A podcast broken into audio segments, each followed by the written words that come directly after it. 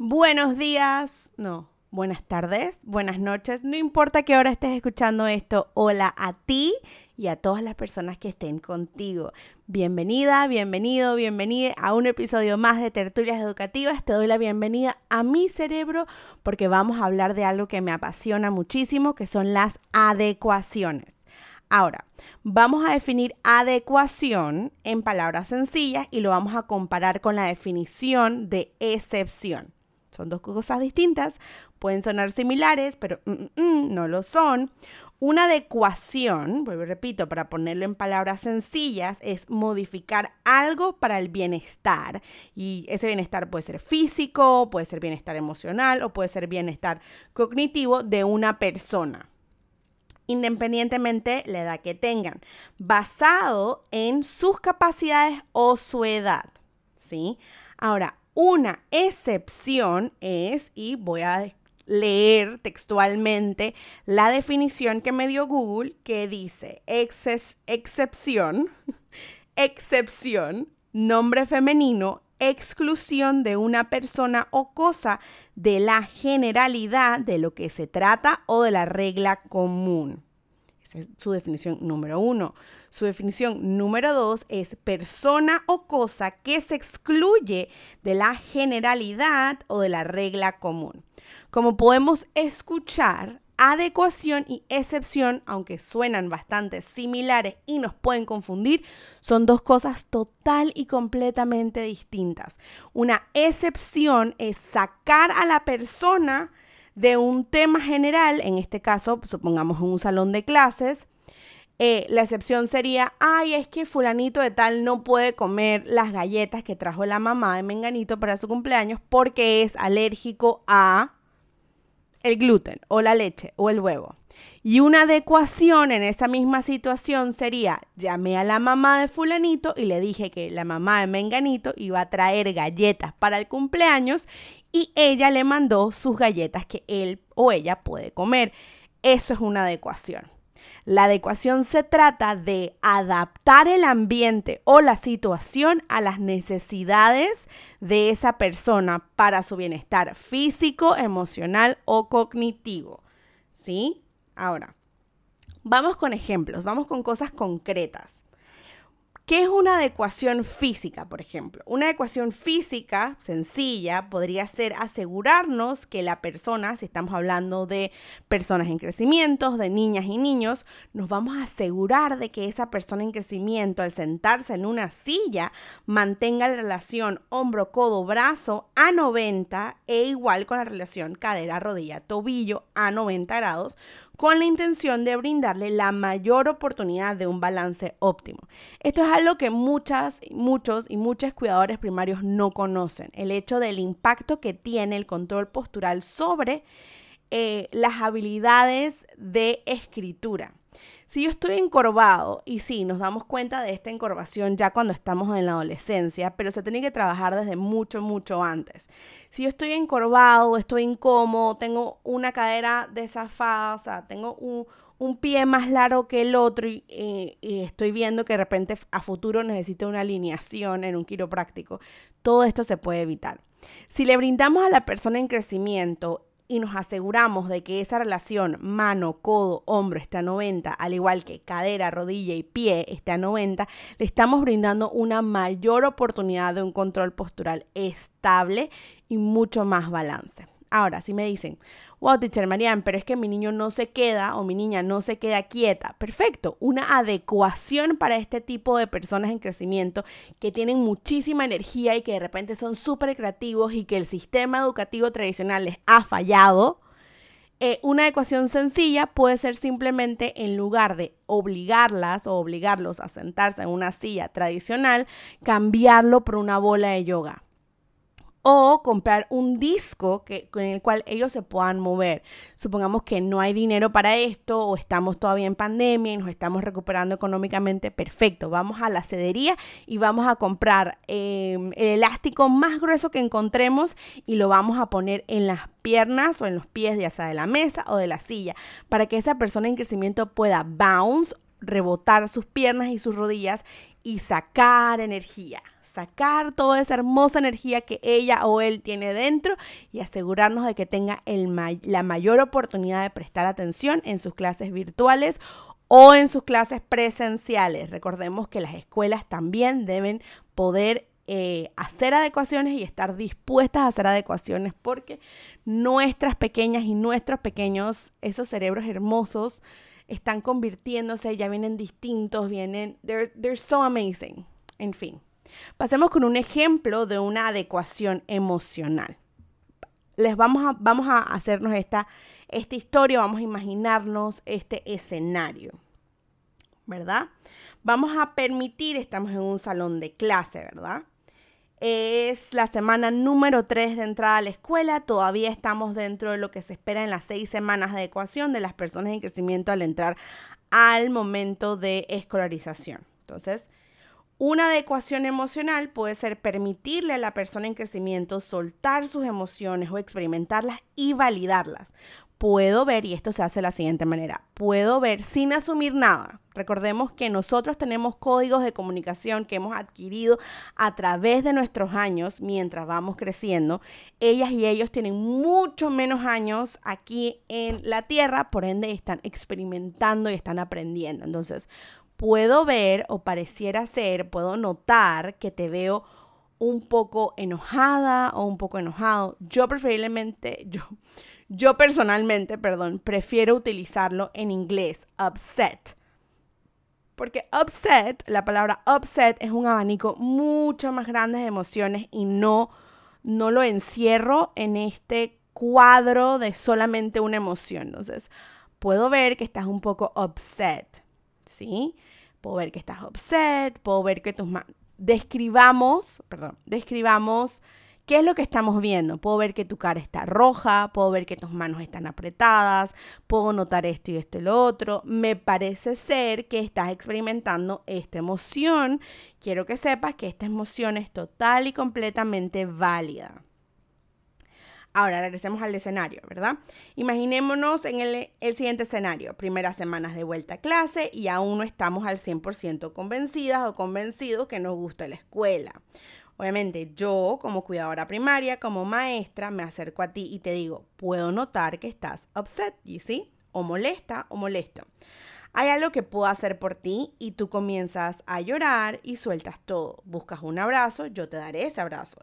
Y con esa contención mientras te explico las posibles emociones que estés sintiendo, de ahí buscamos juntas o juntos una solución para que te sientas mejor que puede ser más tiempo de repente en el área de lectura, en el reading corner o un par de minutos extras en el parque para soltar un poco de energía o ser mi asistente por el resto del tiempo que sea necesario para asegurarme de que tú te sientas acompañada o acompañado durante estos momentos. Recordemos que el dicho dice monkey see, monkey do el monito ve, el monito hace. Entonces es importante modelar calma, primero que todo, y también modelar o ser esa corteza prefrontal externa, ese disco externo de nuestras personas en crecimiento y decirle, puedo notar esto, es posible que estés sintiendo esta y esta emoción.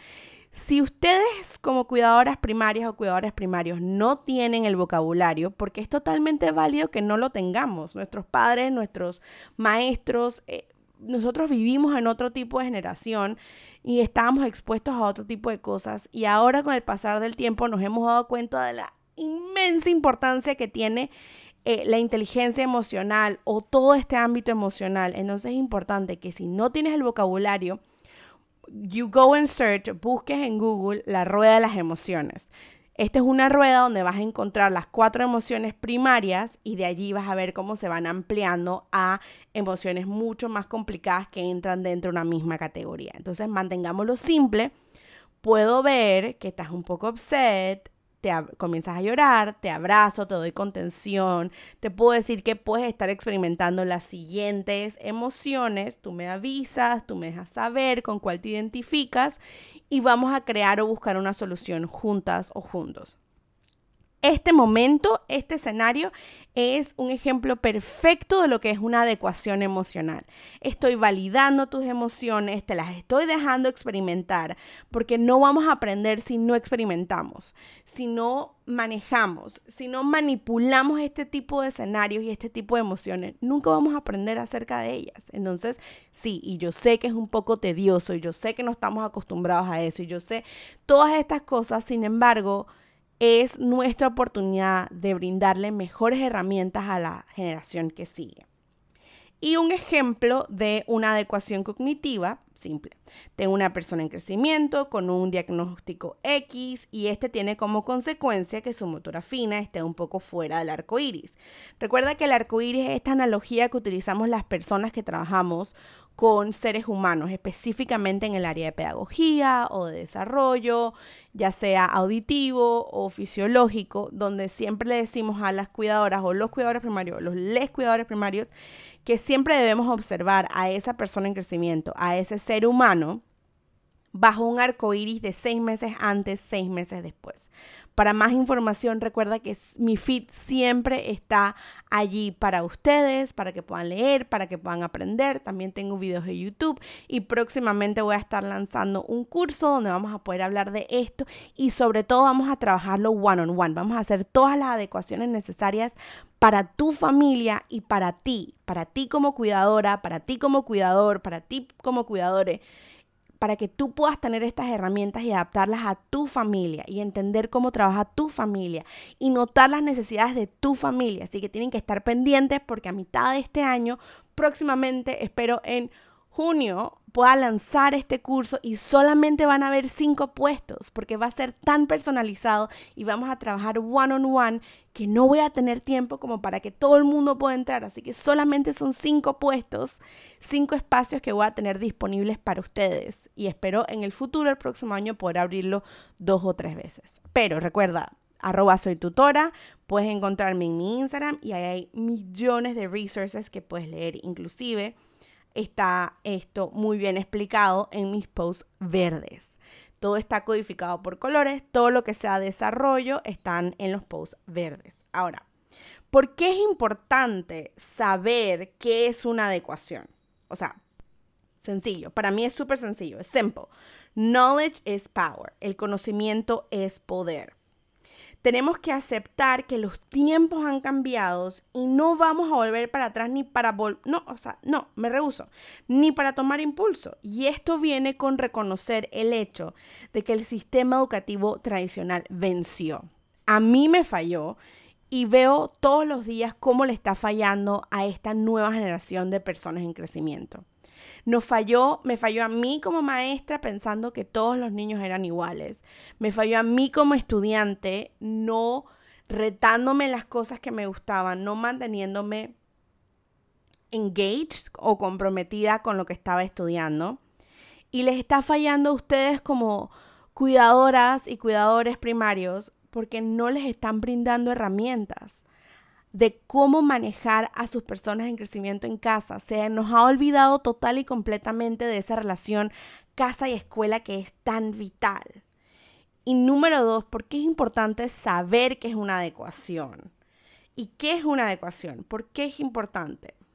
Es importante también porque los estudios demuestran que dentro de nuestros salones de clases se pueden encontrar un porcentaje mayor de eh, de personas en crecimiento con cerebros neurodivergentes. Cuando digo neurodivergentes, me refiero a personas que tienen ansiedad, depresión, que pueden estar dentro del el trastorno eh, autista.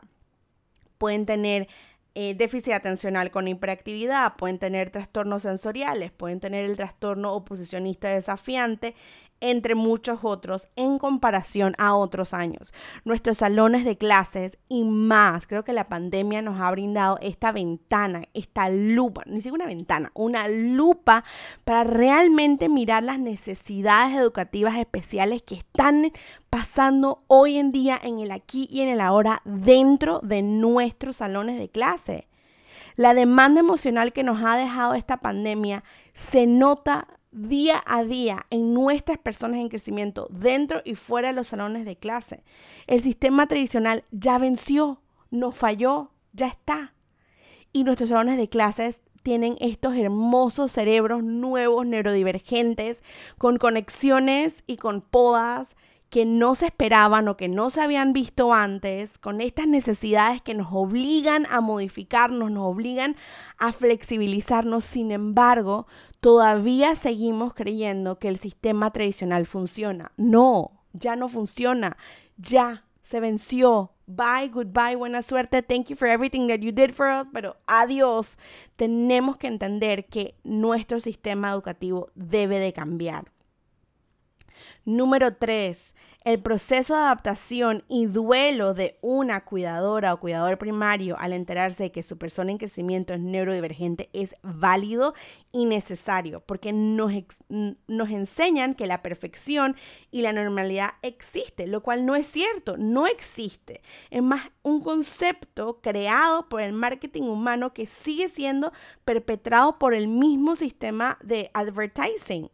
No, señoras y señores y señores, la normalidad, la perfección, eh, no existen. No existen, punto.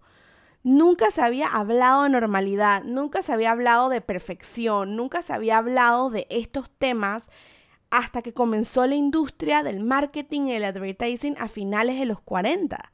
Fue la primera vez que vimos advertise el concepto de ¿quieres una piel perfecta? ¿Necesitas unas piernas divinas?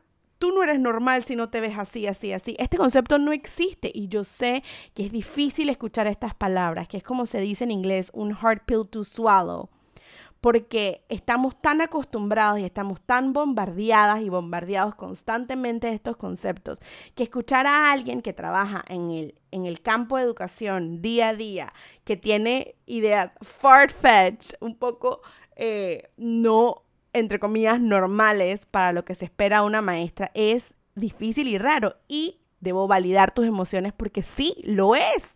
Lo es y está bien que lo sea. Está bien que te sientas un poco como, uy, Ticha Marian, ¿qué estás diciendo? No, ah. Pero está bien, te lo valido, te valido tus emociones y ahora te permito que vayas y hagas tu duelo. Sea como sea necesario, debemos despedirnos de la idea de la perfección y de la normalidad. Cuatro, el que seamos neurodivergentes, y me incluyo porque yo tengo un diagnóstico de ansiedad de alto funcionamiento, depresión y codependencia, no es un, no es un impedimento para mí como persona, más bien yo soy un impedimento para la sociedad, porque el reto, el concepto de una educación o una sociedad curada, una sociedad que se ve como un board de Pinterest, que se ve todo perfecto, que no hay nada. El otro día me vi, el otro día, ayer, me vi esta nueva película en Netflix, se llama The Mitchells vs. The Machines, o Los Mitchells contra las máquinas. Y me pareció tan bonita e interesante el concepto y está muy bien hecha. Así que si me estás escuchando ahora y todavía está disponible en Netflix, corre y mírala, pero mírala con ojos de querer aprender de la situación familiar de esta familia, de validar las emociones de cada uno de los personajes, de notar los sacrificios que tú como cuidador o como cuidador primario haces por tus personas en crecimiento y también del trabajo de la persona en crecimiento de crecer y crear su propia identidad y notar que no estamos o no debemos estar o no, nuestra meta nunca debería ser querer ser como las demás, los demás y les demás, porque ellas, ellos o ellas se ven perfectos, hermosos, divinos, normales. Y tú te sientes que tu familia o que tú como persona no lo eres. Entonces, vayan a ver la película muy, muy buena, muy buena. Y número 5. Las adecuaciones educativas, sociales y emocionales existen y son posibles de aplicar. Ahora, hay que tomar en cuenta que algunas instituciones educativas no las van a tomar por XWZ motivo y viceversa. Algunas familias no van a tomar estas adecuaciones o quizás no van a tomar las adecuaciones correctas. Y ya sea por ignorancia, porque no pueden, porque no han procesado el duelo, porque quizás no tienen dinero, hay muchos factores que influyen en esto, ¿sí? Y hay que tomarlos con un pinch of salt y con gratitud también. Eh, y también hay que tomar en cuenta que las maestras, los maestros muchas veces se ven en situaciones de querer aprender o iniciar un cambio y las burocracias varias no se lo permiten. Es por esto que yo siempre abogo por un equipo casa, escuela, maestra o maestro. Es importante entender, yo les puedo decir desde mi experiencia, yo he tenido una muy buena experiencia creando estos espacios de adecuaciones en, mis, en mi experiencia laboral. ¿Pero por qué? Porque he trabajado en escuelas internacionales, he trabajado en escuelas grandes, he trabajado en escuelas donde hay un equipo psicopedagógico, he, he, tenido la oportunidad de trabajar en escuelas o en instituciones educativas donde valoran toda la parte emocional, donde realmente quieren hacer una diferencia. Sin embargo, ese no es el caso de todas nuestras escuelas, ese no es el caso ni siquiera de las escuelas públicas eh, ni tampoco las escuelas particulares, porque muchas veces nos sentimos anclados o pegados a esta idea de la normalidad, de los cerebros neurotípicos, de que tienes que obligarlo a entrar en la sociedad de esta manera, obligar a esas personas en crecimiento a estar dentro del cuadro, cuando no debe ser así. Debemos romper el molde. La educación, la sociedad, debemos ser flexibles, debemos poder entender que todas y todos somos diferentes. Es increíble la cantidad de beneficios que se pueden encontrar en una educación flexible, en una educación donde se entienda que no somos iguales y no somos lo mismos. Por ejemplo, me recomendaron este, eh, este libro para este tema en particular, se llama The Courage to be Disliked, donde hablan de que si comprendiéramos que los seres humanos somos iguales y no somos lo mismo, entonces las adecuaciones no serían necesarias y cada quien podría aprender de sus intereses, dones y fortalezas. Ese es el futuro. Hacia allá queremos ir, queremos que nuestras personas en crecimiento sean capaces de tomar las cosas que le gusten y seguir adelante por ese mismo rubro. Y sí, sé que me van a decir, pero teacher Marian, ¿qué pasa si a mi persona de crecimiento le gustan mucho los videojuegos y los videojuegos no son buenos para, la, eh, para su educación? Eh, error. Aquí es cómo lo ves. Para mí un videojuego puede ser una oportunidad increíble para trabajar eh, el lenguaje emocional, específicamente acerca de frustración.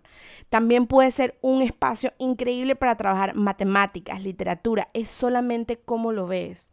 Es solamente entender que toda oportunidad es una oportunidad de aprendizaje. En fin.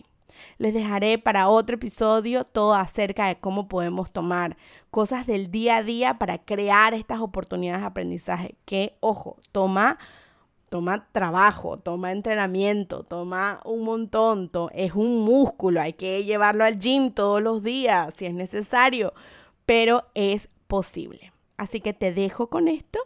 Muchísimas gracias por escucharme y espero que me escuches la próxima vez en la próxima tertulia. Gracias por entrar a mi cerebro y ahora te despido. Adiós y que tengas un buen día.